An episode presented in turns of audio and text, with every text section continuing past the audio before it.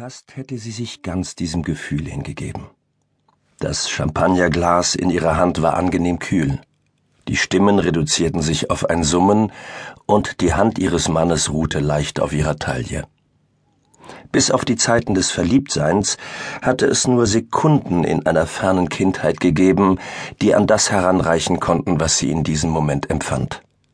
Das Gefühl der Geborgenheit beim Einschlafen, mit dem Murmeln der Großmutter und gedämpftem Lachen im Ohr, dem Lachen von Menschen, die es längst nicht mehr gab.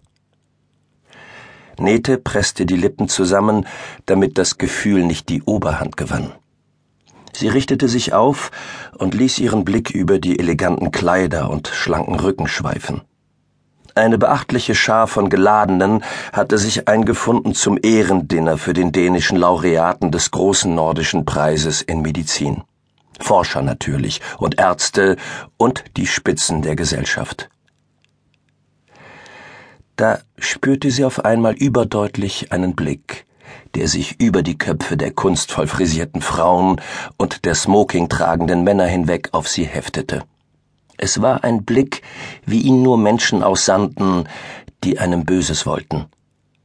Instinktiv tat sie einen Schritt zur Seite wie ein gejagtes Tier, das im Gebüsch Deckung sucht, legte ihrem Mann die Hand auf den Arm, versuchte zu lächeln, während ihre Augen zwischen den festlich gekleideten Menschen und den Kronleuchtern hin und her wanderten.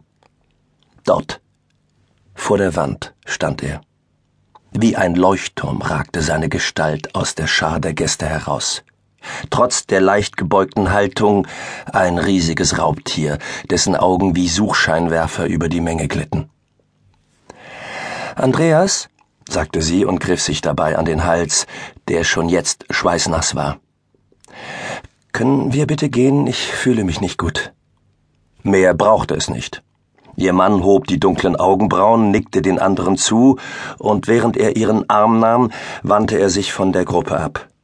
Für diese Gesten liebte sie ihn. Danke, sagte sie.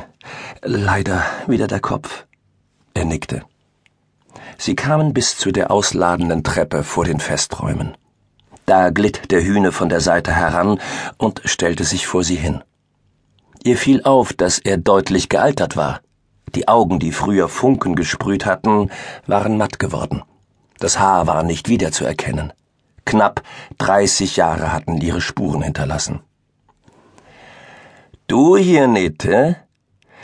Dich hätte ich in dieser Gesellschaft am allerwenigsten erwartet. Sie zog Andreas um ihren Verfolger herum, doch der ließ nicht locker. Erinnerst du dich nicht mehr an mich, Nete? kam die Stimme jetzt von hinten. Kurt Wart.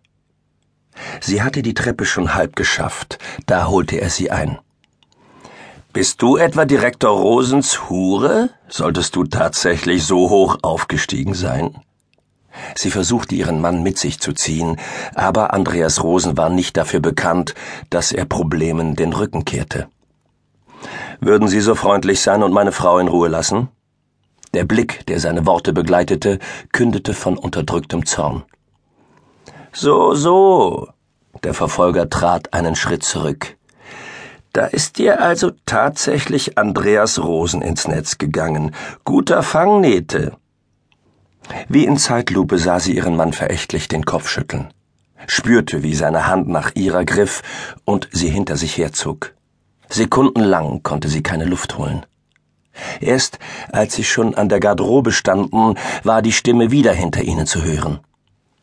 Herr Rosen, dann wissen Sie ja vielleicht gar nicht, dass Ihre Frau eine Hure ist. Ein schlichtes Mädel, das die Insel Sprogö besser kennt als so manch anderer.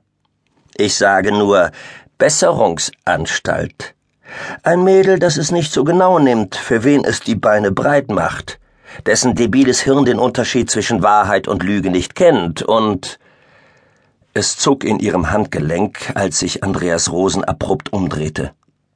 Andreas, lass es, rief sie, aber ihr Mann hörte nicht auf sie. Ich habe keine Ahnung, wer Sie sind, sagte er, aber ich schlage vor, dass Sie sich öffentlich erst dann wieder zeigen, wenn Sie gelernt haben, sich unter Menschen zu benehmen. Der Angesprochene straffte die Schultern und reckte das Kinn. Und dann kamen jene Sätze, die niemals hätten ausgesprochen werden dürfen.